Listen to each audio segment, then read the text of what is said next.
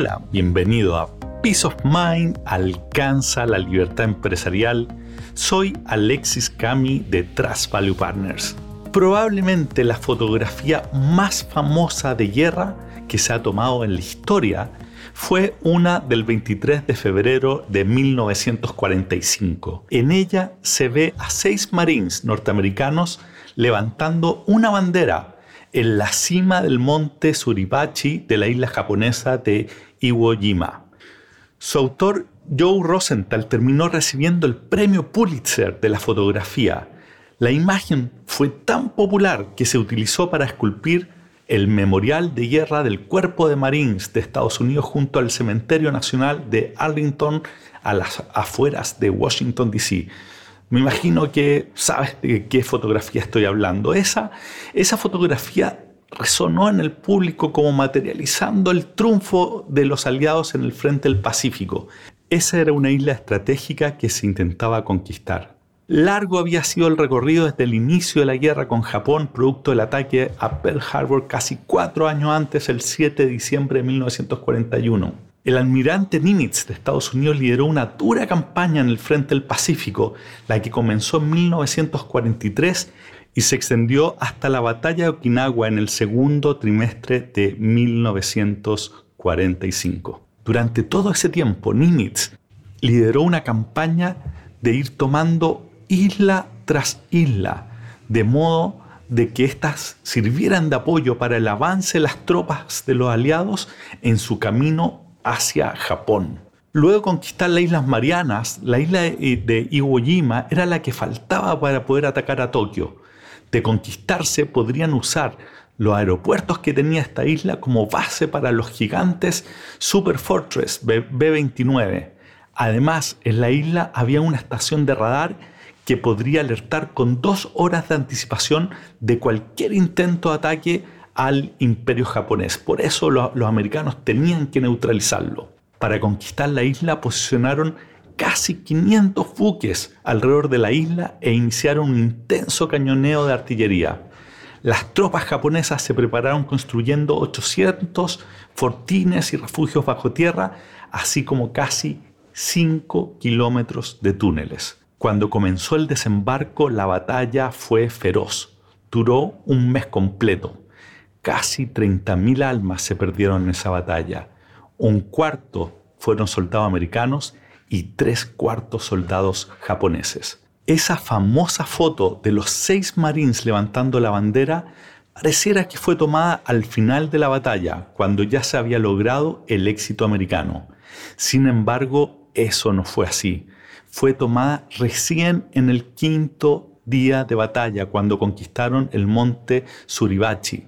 De hecho, durante las siguientes tres a cuatro semanas de batalla, tres de los seis que aparecen en la foto murieron en combates. Los marines habían levantado la bandera tan pronto como pudieron. Todos cometemos errores, tanto a nivel personal como profesional los cometemos. Errar es parte de simplemente existir, así que eso lo vivimos permanentemente en nuestras vidas y las empresas no es un lugar distinto. Pese a que es algo natural, los dueños de empresas tienden o tendemos a tener relativamente poca tolerancia con los errores. Y esto se debe a al menos un par de razones. Primero, cada error en la empresa que se comete cuesta caro ya sea por pérdida de oportunidades o simplemente porque tiene impacto directo en la utilidad. Ese costo además no se distribuye entre varios. El error que se comete al final sale directamente del bolsillo del dueño.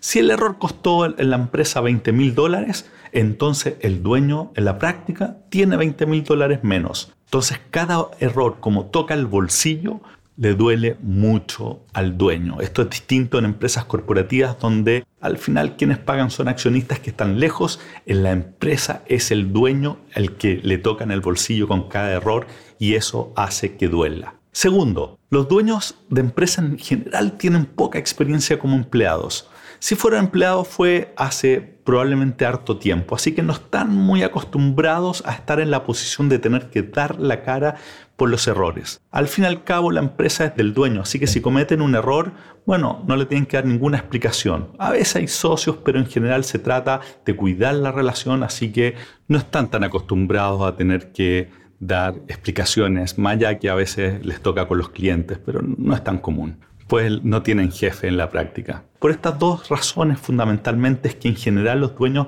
tienden a tener poca empatía frente a los errores que se cometen en el trabajo. Y eso hace que no sea tan poco común, lamentablemente, que reaccionen mal cuando se ven enfrentados a errores. Este es un gran tema ¿ah? y lo vamos a hablar en otro episodio porque es importante trabajar uno en términos de cómo enfrentar los errores de nuestros colaboradores. Sin embargo, hay, un punto más importante que el que te quiero comentar hoy día y tiene que ver con lo que estamos conversando. ¿A qué me refiero? Yo le llamo a esto levantar la bandera. Y te lo quiero mencionar, y sobre todo hoy que estamos cumpliendo un año desde que partimos este podcast con este episodio 52, hablamos en el 50 sobre celebrar, bueno, acá estamos celebrando de nuevo porque ya estamos con las 52 semanas. Te lo quiero mencionar ahora porque hace poco estaba conversando con alguien, con alguien con quien trabajé hace muchos años y me contaba de que después de más de 10 años que no trabajamos, me decía que este concepto todavía estaba muy fuerte dentro de la organización, el de levantar la bandera. Esto se aplica para varias cosas, hoy día me quiero centrar en los errores. ¿Y a qué me refiero?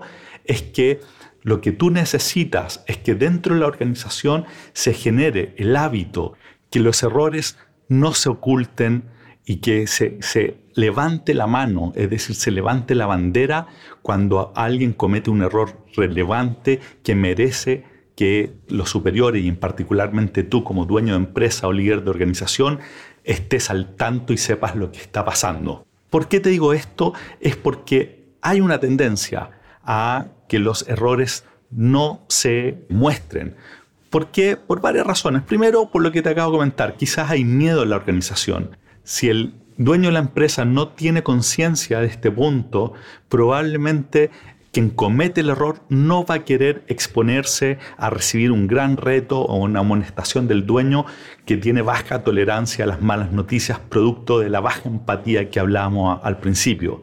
Segundo, porque siempre está la posibilidad de que el problema pase desapercibido. Entonces el colaborador dice, bueno, ¿para qué lo voy a levantar? Y tercero, cosa que me pasó no, hace mucho tiempo, es que incluso gerentes que, o personas o jefes que no quieren ocultar la información prefieren primero tratar de resolverlos ellos y demorar hasta avisar de que hay un error importante en el proceso. Y esto tiene sentido si es que el avisar lo que va a hacer es que de alguna manera baje el ranking o los puntos con que se mide esa persona y eso va a terminar impactando en una futura promoción o incluso en algún bono en el tiempo. Tú podrías decir, bueno, pero ¿es realmente necesario que estén levantando la bandera cuando, cuando se cometen errores? Mi opinión es que es absolutamente, porque si queremos avanzar en Peace of Mind, necesitamos información transparente y oportuna y la tranquilidad que los desafíos están siendo bien manejados. Al levantar la bandera por el error cometido, le permitirá a los jefes y en última instancia a ti involucrarte oportunamente si crees que el problema se va a salir de control. Incluso si no te vas a involucrar, podrás revisar la situación asegurándote que tu equipo lo está manejando bien.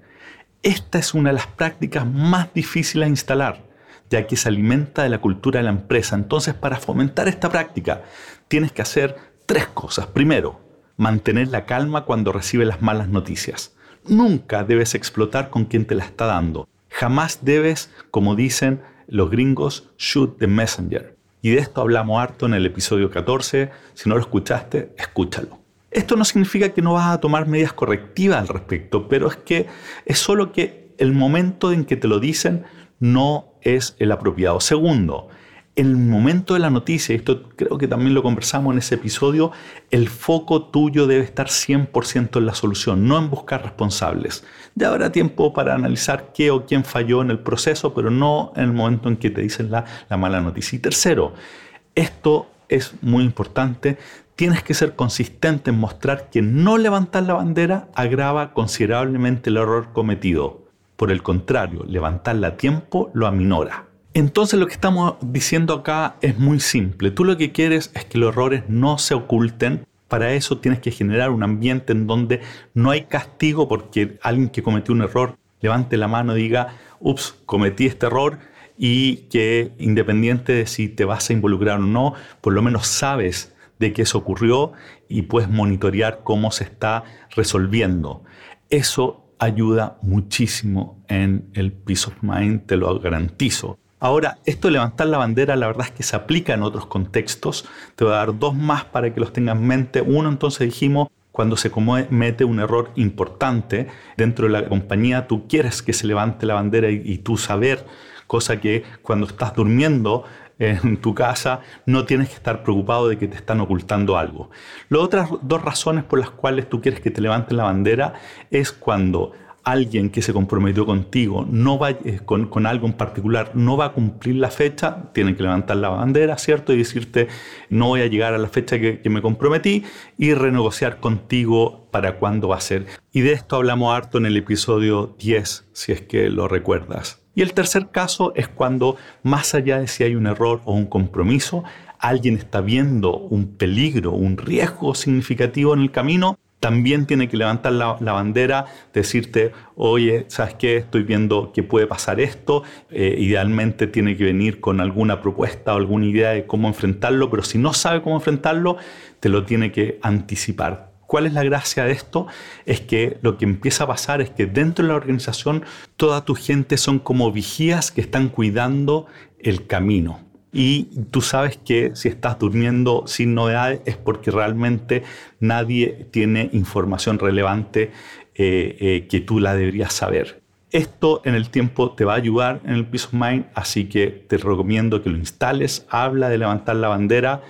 Todos tus colaboradores tienen que saber que tienen que levantar la bandera tan pronto como vean un riesgo, no vayan a cumplir con un compromiso y particularmente cuando se haya cometido un error importante dentro de la empresa. Y sigue este consejo e inspírate en estos Marines que levantaron la bandera tan pronto como pudieron en escenarios mucho más serios que el que estamos conversando, por supuesto, pero te muestra que levantar la bandera es importante y hacerlo rápido también instálalo que te va a ayudar mucho en el Peace of Mind. Así que con eso terminamos el episodio de hoy.